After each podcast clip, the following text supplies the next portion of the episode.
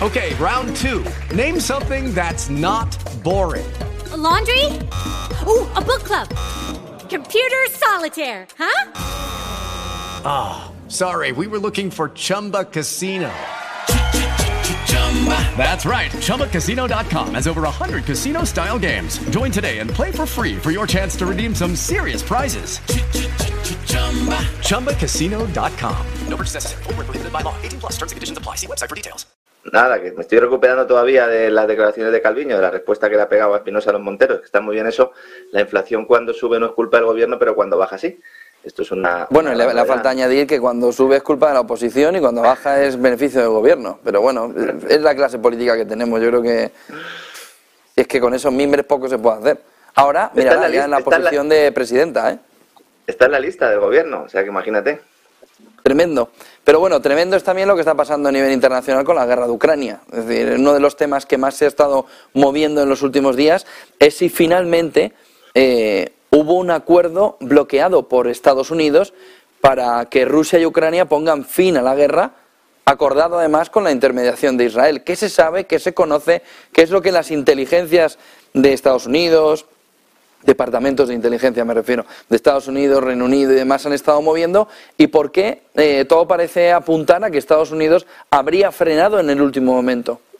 No solo Estados Unidos, también Francia, también Alemania eh, y sobre todo Reino Unido. ¿no? Hasta ahora se nos había dicho que los intentos eh, de acordar un alto el fuego entre Ucrania y Rusia habían fracasado, bien por la negativa de Putin, bien por la de Zelensky, dependiendo de qué lado de la contienda viniera la información pero resulta que fue precisamente Israel, a través de Naftali Bennett, que fue primer ministro de Israel, antes había sido ministro de Defensa, también de Educación.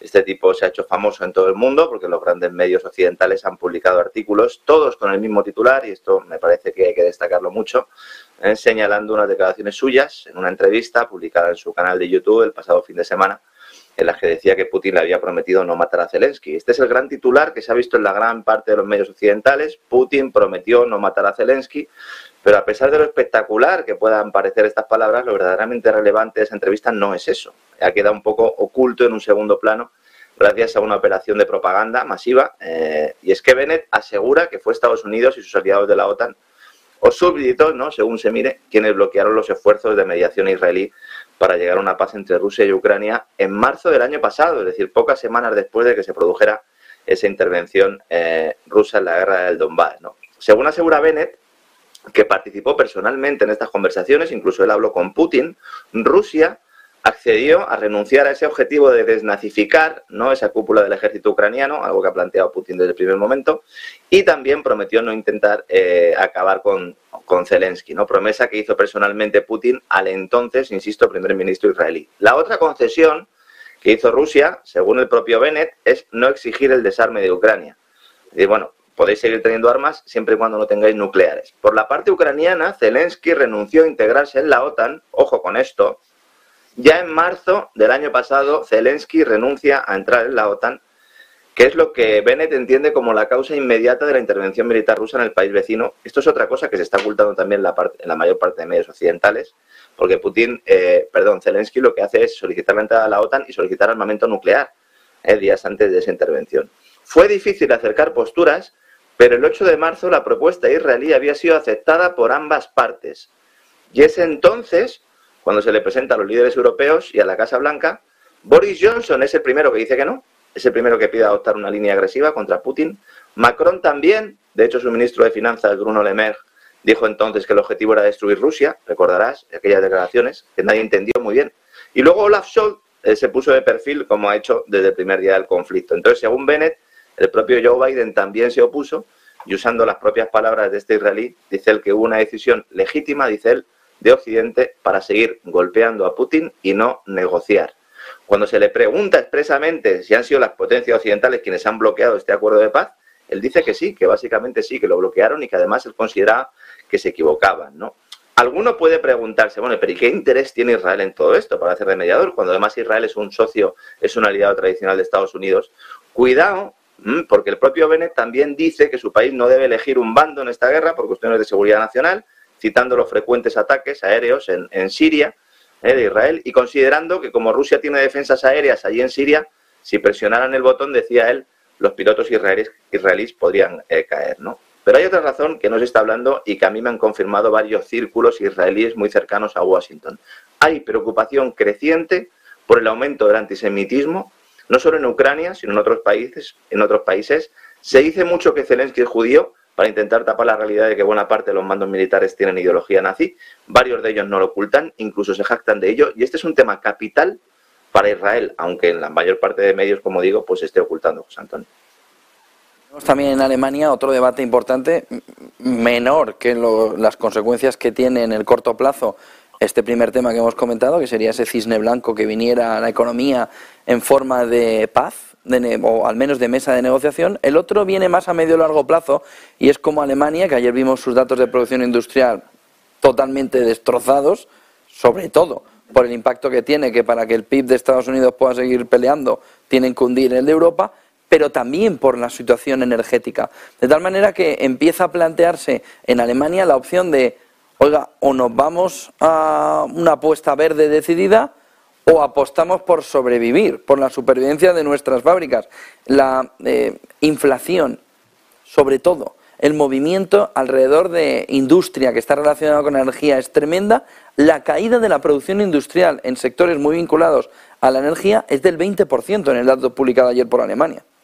Ese, es el dato eh, eh, más revelador del que salió ayer. Eh, yo además en, el programa, en Despegamos, el programa que hago con César Vidal, lo destaqué mucho porque me parece paradigmático. ¿no? Estamos hablando de una caída en sectores intensivos, estamos hablando en sectores, por ejemplo, como el químico, en sectores industriales clásicos y clave para Alemania. ¿no? Efectivamente, hay un debate interno que ya comenzó hace unos meses, que está empezando a permear ya en buena parte de la sociedad, en los analistas y asesores del propio Ejecutivo, que ven como esa ruptura de la alianza económica, comercial y energética con Rusia, pues ha llevado a la industria nacional a una situación de crisis, eh, incluso crisis catatónica, ¿no? que en el caso de las empresas, como dices, que trabajan en sectores muy intensivos del uso de energía, pues es muy preocupante. ¿no? Hay dos grandes figuras ahí en ese tripartito gubernamental, está el verde Robert Habeck, ministro de Economía, eh, y el liberal, con muchas comillas, Christian Linder, ministro de Finanzas, Parece que los dos están de acuerdo en que van a aplicar políticas de oferta para intentar salvar a esas empresas, pero no tienen muy claro cómo. ¿no? El primero dice claramente con energías renovables y el segundo no lo tiene tan claro porque evidentemente, eh, aunque a largo plazo pudiera lograrse el desarrollo tecnológico y las economías de escala necesarias para sustituir en parte los hidrocarburos en la generación de energía, en parte digo,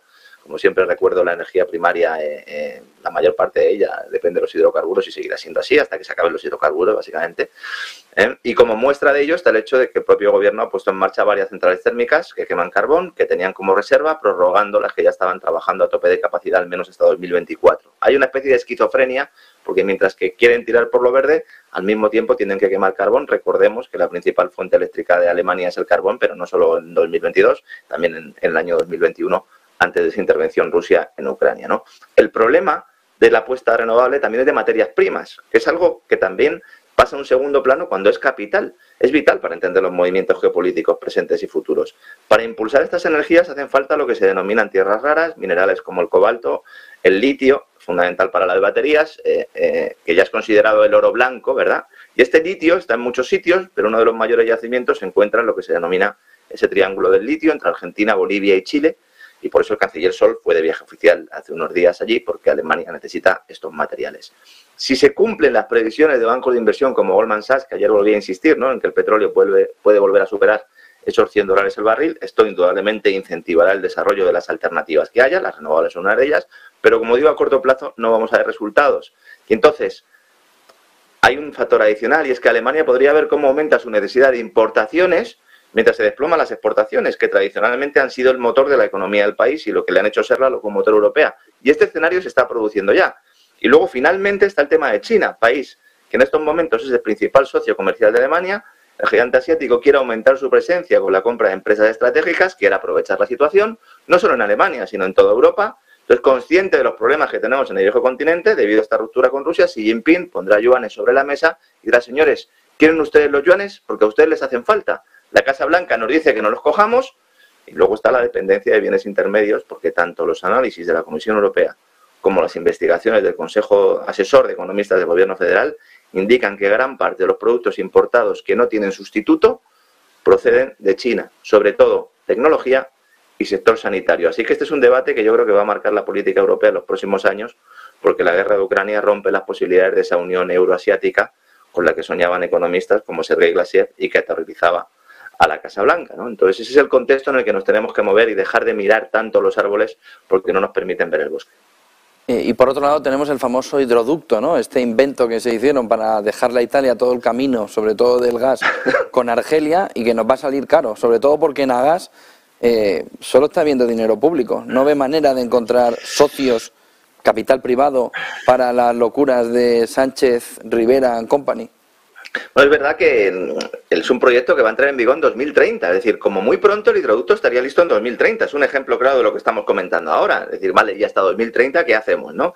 El tema es, muy bien, pues nosotros cogemos el hidrógeno, lo producimos, lo mandamos a través del hidroducto a Alemania, Alemania lo tiene que importar, pero claro, se lo va a importar a un país mm, del cual pues es jefecillo, porque no hay duda de que en 2024, cuando vuelvan las reglas fiscales, vuelva otra vez el debate sobre cumplimiento de déficit y estas cosas, pues España va a estar en la picota, como la reforma de las reglas fiscales se quiere hacer eh, fomentando o, retirando directamente de la contabilidad del déficit público todas aquellas inversiones que se hagan en renovables, esta sería una de ellas. En Agas ha visto oportunidad, ha dicho muy bien, pues nosotros solicitamos financiación a Europa, a ver si con estos proyectos de interés común dentro del Next Generation EU, dentro del Repower EU, nos pueden financiar una parte, pero hace falta pasta también del sector privado.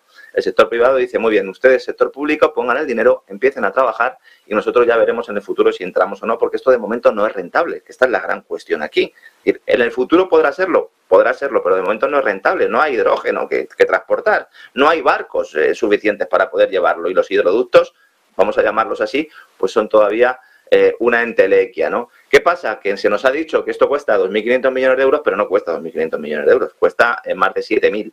¿Por qué? Porque hay que hacer una serie de infraestructuras que no han contabilizado los gobiernos cuando lo han dicho y en AGAS, cuando ha trasladado su petición, su propuesta a la Comisión Nacional del Mercado de Valores, allí pues aparece claramente que hacen falta dinero para infraestructuras, dinero para ciertos almacenamientos, uno en Cantabria, otro en el País Vasco, y luego, eh, José Antonio, que estas obras son complicadas, recordemos que hay una parte importante que, del tubo que va por lecho marino, y lo normal en estos casos, y además te hablo por experiencia porque conozco bien el sector, es que se produzcan eh, aplazamientos, retrasos y sobrecostes, con lo cual eh, esto a medio plazo pues podría estar bien, pero desde luego no es ninguna solución como nos están vendiendo. Muchísimas gracias por toda esa fotografía. Como siempre, Lorenzo Ramírez, periodista económico. Buen día y buen negocio. A ver qué más nos deja Calviño en el Congreso. alguna más seguro, alguna más seguro. Un abrazo. Hello, it is Ryan, and I was on a flight the other day playing one of my favorite social spin slot games on chumbacasino.com. I looked over the person sitting next to me, and you know what they were doing? They were also playing Chumba Casino. Coincidence? I think not. Everybody's loving having fun with it. Chumba Casino is home to hundreds of casino style games that you can play for free anytime, anywhere, even at 30,000 feet. So sign up now at chumbacasino.com to claim your free welcome bonus. That's chumbacasino.com and live the Chumba life. No purchase necessary. DTW, void, were prohibited by law. See terms and conditions 18 plus.